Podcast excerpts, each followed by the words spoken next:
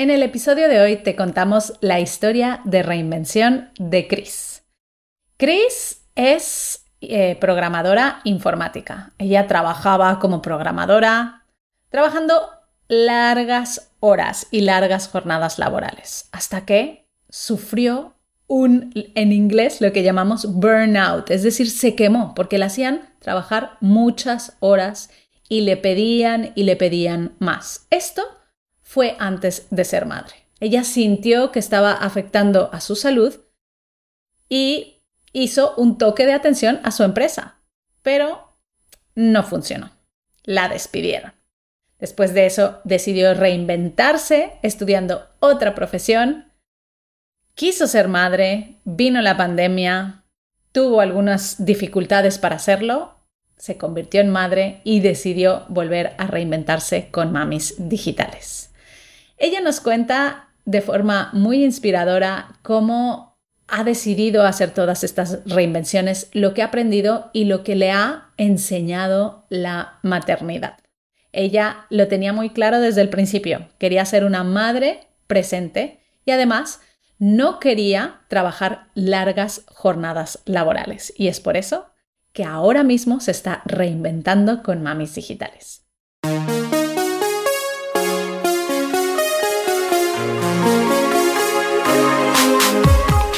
Bienvenida a Madres Reinventadas, presentado por Billy Sastre, un podcast para madres que están redefiniendo el concepto de trabajar sin renunciar a su vida familiar.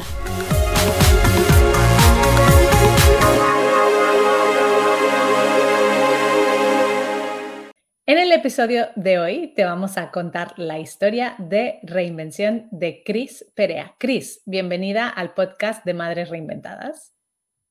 Hola, buenas. Buenas. Bueno, pues yo sé que tienes un hijo, ¿verdad? Cuéntanos cómo se llama tu peque y qué edad tiene. Se llama Luca y tiene 19 meses. 19 meses. Bueno, eres mamá de las nuevas nuevas. Sí, sí, sí, está hecho un bichillo. Oh, muy bien. Pues son preciosos a esas edades, así que disfruta porque crecen rápido. Cris, Vamos a, eh, estamos aquí para que nos cuentes un poquito sobre tu historia de reinvención, así que cuéntanos eh, tú a qué te dedicabas profesionalmente, cuál era tu eh, carrera profesional antes de ser madre. Pues yo empecé muy jovencita, a los 21, en programación y he estado muchísimos años trabajando de programadora. y hasta que llegó un momento en que, bueno, era mi salud o trabajar. Eh, o sea, me, me, amenazaron de cierta manera que si no seguía echando horas, si no seguía haciendo todo lo extra, pues me echaban y me echaron. y ahí fue como que me cambió un poco. Eso, ¿Esas amenazas llegaron eh, porque te convertiste en madre o por algún otro motivo? No, no, yo mm, de esto hace tiempo, hace años. Eh, no, fue que yo me sentía mal, que iba a caer mala y se lo dije a mi, a mi responsable y le dije, mira, mira, que me, siento mal y antes de irme al médico a darme de baja te lo estoy diciendo porque es que no aguanto con esta carga de trabajo, necesito estar un tiempo solamente con mi jornada laboral, que era desde por la mañana hasta por la tarde, son muchas horas, ya sabemos que en el mundo de la programación se echan muchas horas. Y me dijeron, bueno, si pides eso te van a echar y me echaron. Y ahí fue cuando yo terminé muy quemada. Yo me encantaba mi trabajo, soy una persona creativa, me, gusta el mundo de la informática y, a mí fue como, eh, vale, eh, no, no puedo seguir por ahí. Y me quedé un poco que no sé por dónde tirar. Y esto era antes de ser madre, ¿no? Entonces, eh, cuando te pasó esto, ¿qué hiciste? ¿Te despiden y qué haces? Me quedé desubicada, estuve un tiempo mm, pensando, porque no sabía para dónde tirar. Em, me gusta también la sanidad, así que hice un módulo superior, de imagen para el diagnóstico de medicina nuclear, me fue muy bien, de hecho me, me felicitaron.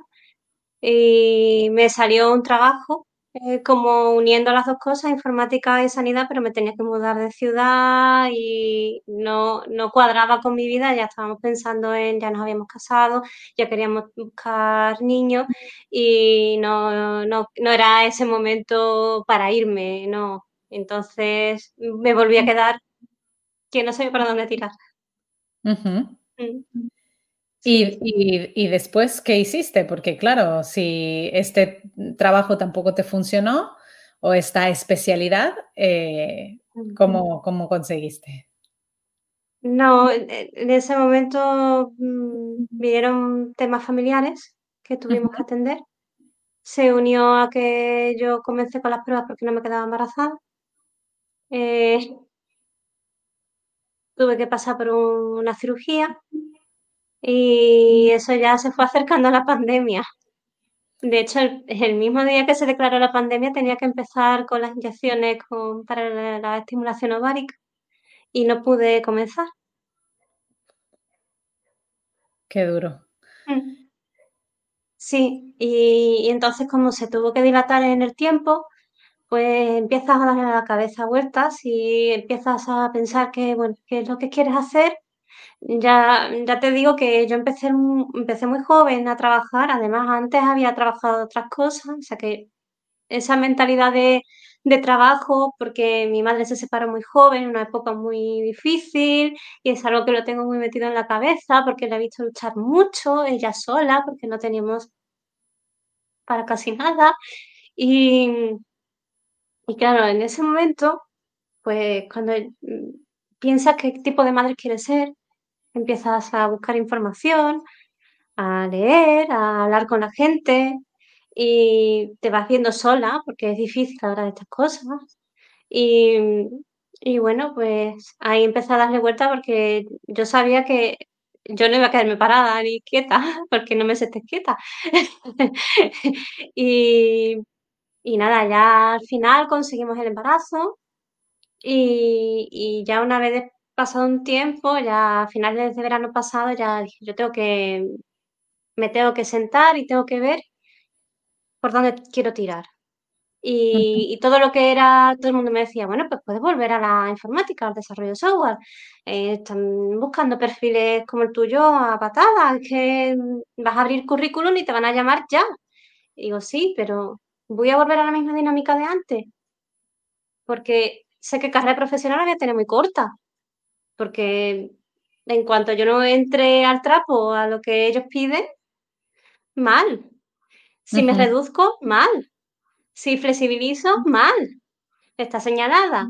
Y, digo, bueno, es una opción que tengo ahí, pero no, no cuadra con lo que yo quiero hacer, que es estar con mi hijo y, y tener una vida en condiciones porque para mí búsqueda de trabajo no significa solamente un sueldo o una carrera profesional, significa también calidad de vida. Para mí yo siempre la meto en la ecuación. Y eso muchas veces se nos olvida y luego estamos hasta aquí y vamos que no llegamos y pues ahí llegué y había visto vuestras promos antes, pero no me había decidido y justo en Navidad y no sé cómo, porque hemos tenido unas navidades terribles de males y de hospitales en la familia, pero dije, no, pues ahora sí, lo voy a hacer, porque ya es el momento y tengo que también que mirar por mí, porque si miro por mí, también estoy mirando por mi familia. Y, y eso es muy importante.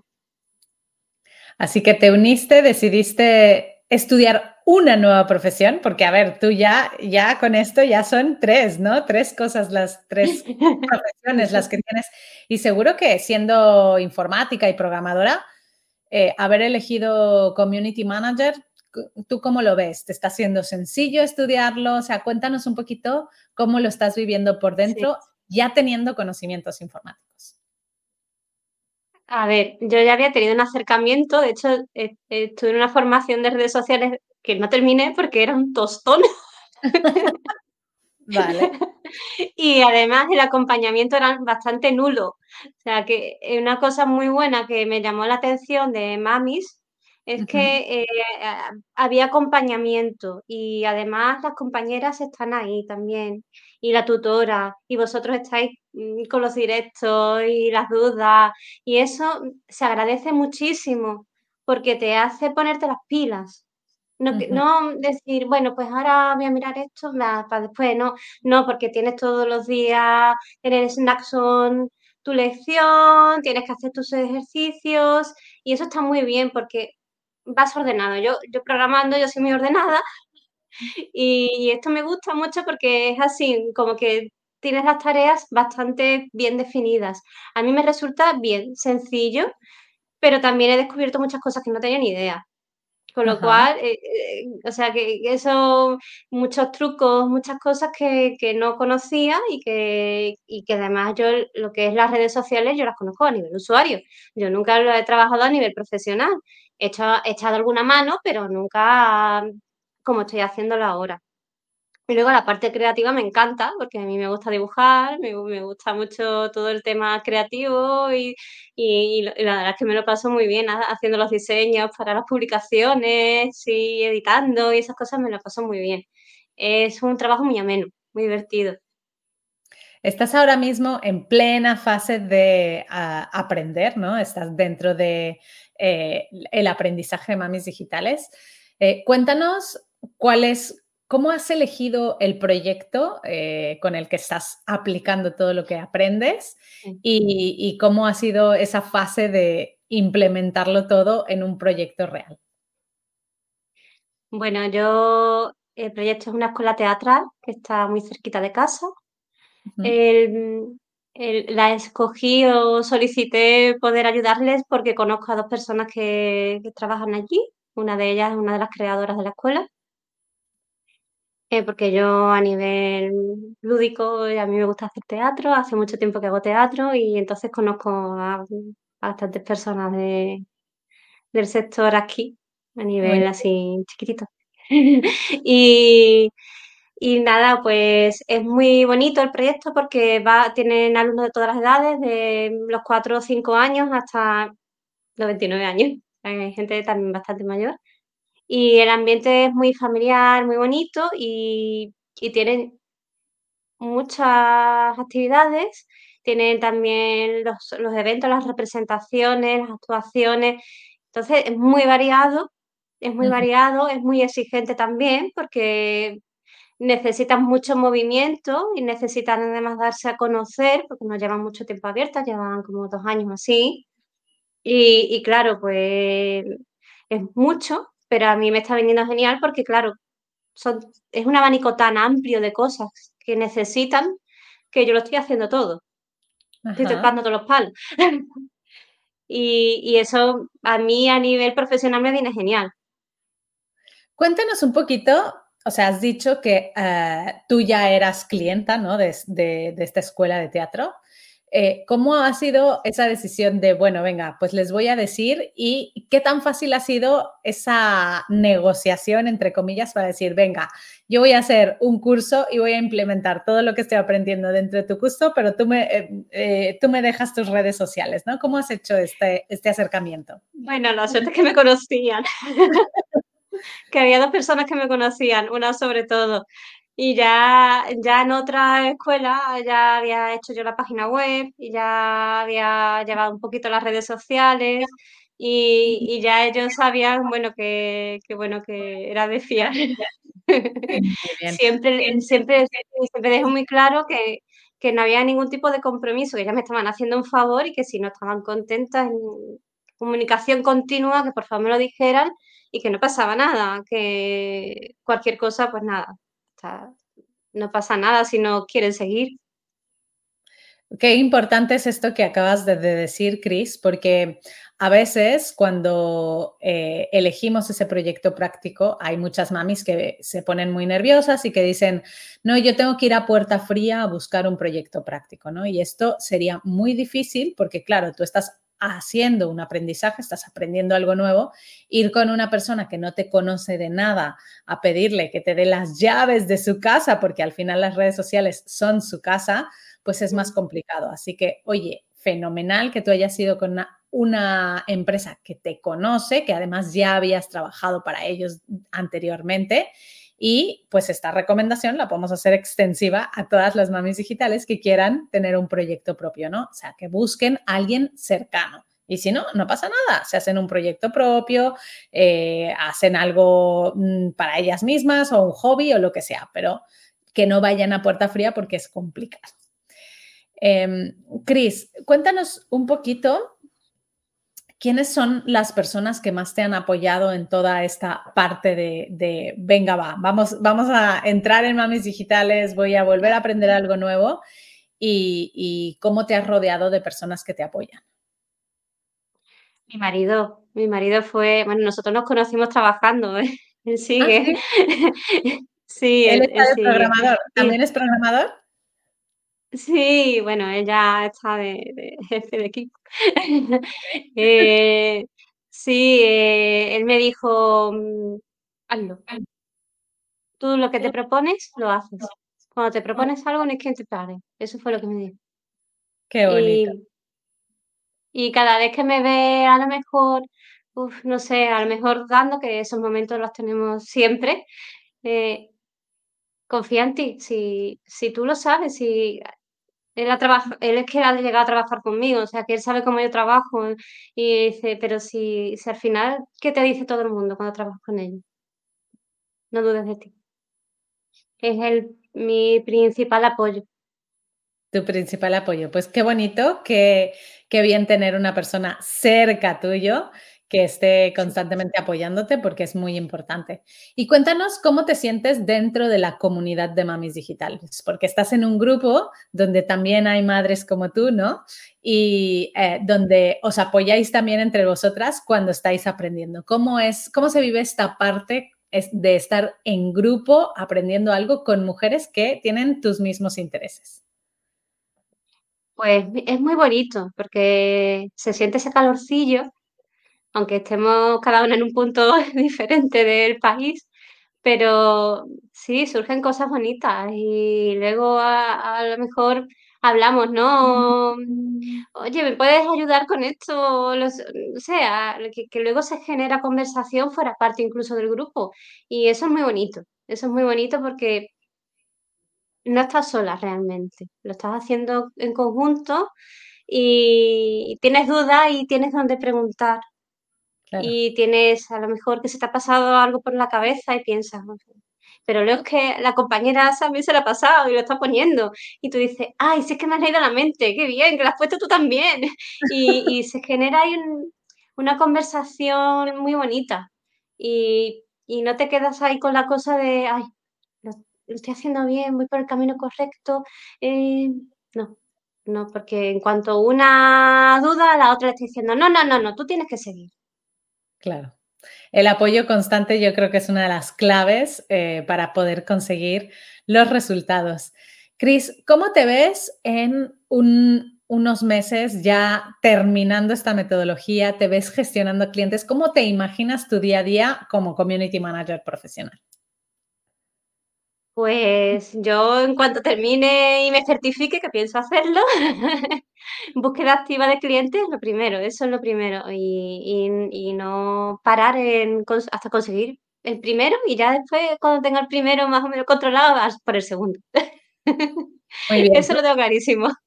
Lo tienes súper claro. Pues oye, yo es que te veo con una decisión que yo estoy de acuerdo con tu marido. O sea, eres tan decidida que estoy segura que vas a conseguir ese primero y además con ese orden, ¿no? Y con esa claridad que has dicho que es importante, porque hay veces que queremos que todo nos venga muy rápido.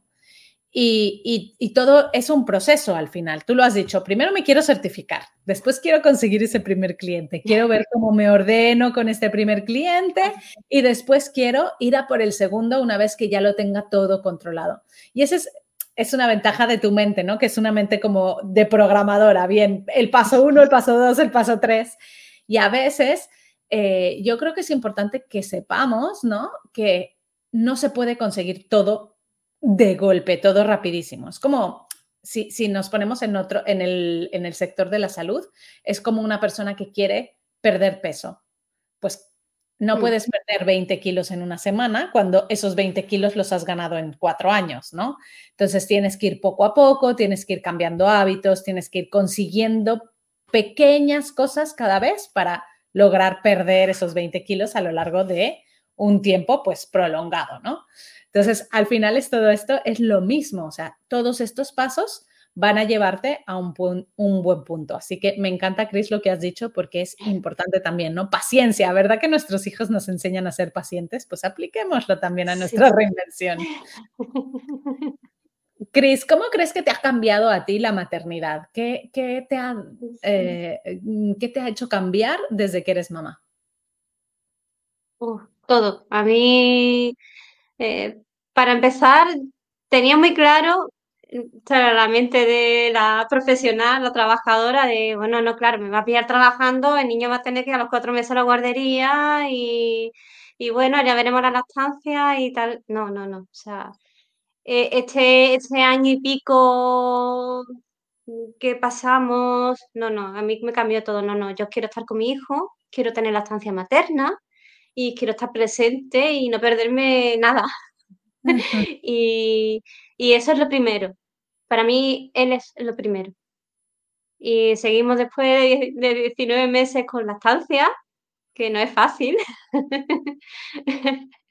Me imagino. Eh, porque además tuvimos problemas al principio, en fin. Y, yo lo disfruto mucho. Es muy cansado, sí, pero es, no sé, para mí es lo mejor del mundo. Todo lo demás es secundario. El trabajo es necesario, pero para mí eh, tiene que, la balanza tiene que estar equilibrada. Si no está equilibrada, no, no me vale, no me vale, no, no voy a sufrir. Y si sufro yo, sufre mi hijo y sufre mi marido, porque al final nosotros empezamos a estar peor eh, y al final no somos la mejor versión de nosotros mismos que podemos ser y es muy injusto porque el orden de las cosas, tal como está establecido ahora mismo en la sociedad, está así. Y además la gente lo ve normal. Eh, tú lo hablas, tú dices, uff, te dicen, oh, que todavía no lleva a niño a la guardería. el niño empezó ahora, una madre de día, y lo, lo hemos decidido ahora porque estoy apostando por, por mi reinvención laboral. y he tomado la decisión, la decisión ahora, ahora. Y, me ha costado, ¿eh? ha costado. Pero bueno, sí, poco a poco lo vamos haciendo a nuestro ritmo y a, su ritmo. Pero comentarios varios, yo no sé ya, tengo una lista así de grande que... Si nos dejásemos guiar por lo que lo dicen los de fuera y los que juzgan, bueno, al final sabemos que cada uno vive la vida como quiere y toma sus propias decisiones, así que eh, feliz de que estés haciéndole caso a tu corazón y sobre todo siguiendo esos, esas ganas ¿no? que tienes de ser una madre presente. Cris, para finalizar esta entrevista, cuéntanos cuáles son las principales lecciones que te ha enseñado tu hijo a lo largo de estos 20 meses de vida? Bueno, el amor incondicional, esa, esa, sonrisa que, él lleva siempre puesta, que es como a todo el mundo, que es que va a todo el mundo, va sonriendo. Es eso también, ¿no? Que no, tiene ningún tipo de prejuicio. Mm. Todo el mundo está bien. Y eso, y eso es para pensar, eso es para pensar, ¿eh? Cuando somos pequeños, no, eso no lo vemos. O sea, solo da, da y da y da. Y, ves los momentos de, ahora está en los momentos de frustración, eh, ya llegando a los dos años, que es la época de las rabietas, y, y empieza, empiezas a darte cuenta de que, claro, no, no tienes todavía las suficientes herramientas para expresarte. Y esas herramientas también se las tenemos que proveer nosotros. Y si vas rápido todo el día para arriba, para abajo, no puedes acompañarlo en esos momentos de rabieta de una forma respetuosa. Lo que me ha enseñado es que el, ritmo de vida no está pensado para los niños, está puesto el foco en los adultos y no está pensado en los niños y en sus necesidades. Eh, llevamos el niño 8, 10, 12 horas a un sitio y luego queremos que venga y no moleste mucho, y luego que se duerma, y luego, ay, que está pesado, que está día conmigo, claro, si es que necesita afecto, necesita calor, necesita y eso también lo necesitamos nosotros, y nos olvidamos de eso, que necesitamos sentirnos juntitos y, darnos ese cariño y se va perdiendo con la rutina, con, con ese ritmo diario. A parar, a descansar un poco, a respirar y a disfrutar del día a día y de esos pequeños momentos. Qué, qué, bonito, qué bonitas lecciones las que acabas de compartir. Y es verdad, o sea, reflexionemos la vida no está pensada, este mundo no está pensado ¿no? para nuestros hijos, sino que eh, los, son ellos quienes se adaptan a nuestro mundo y que quizá a veces les estamos haciendo demasiadas cosas, ¿no? Los estamos forzando a mucho. Así que qué bonito que seas una madre presente y gracias por venir aquí, por compartir tu historia y por inspirar a muchas otras madres, porque sabemos que si tú lo puedes conseguir, todas ellas también pueden. A vosotros. Muchas gracias. Un abrazo. Muchas gracias por escuchar Madres Reinventadas. Si has disfrutado del episodio de hoy y no quieres perderte los siguientes, no olvides suscribirte a nuestro podcast en la web madresreinventadas.com o la aplicación gratuita de iVoox. Te esperamos la semana que viene.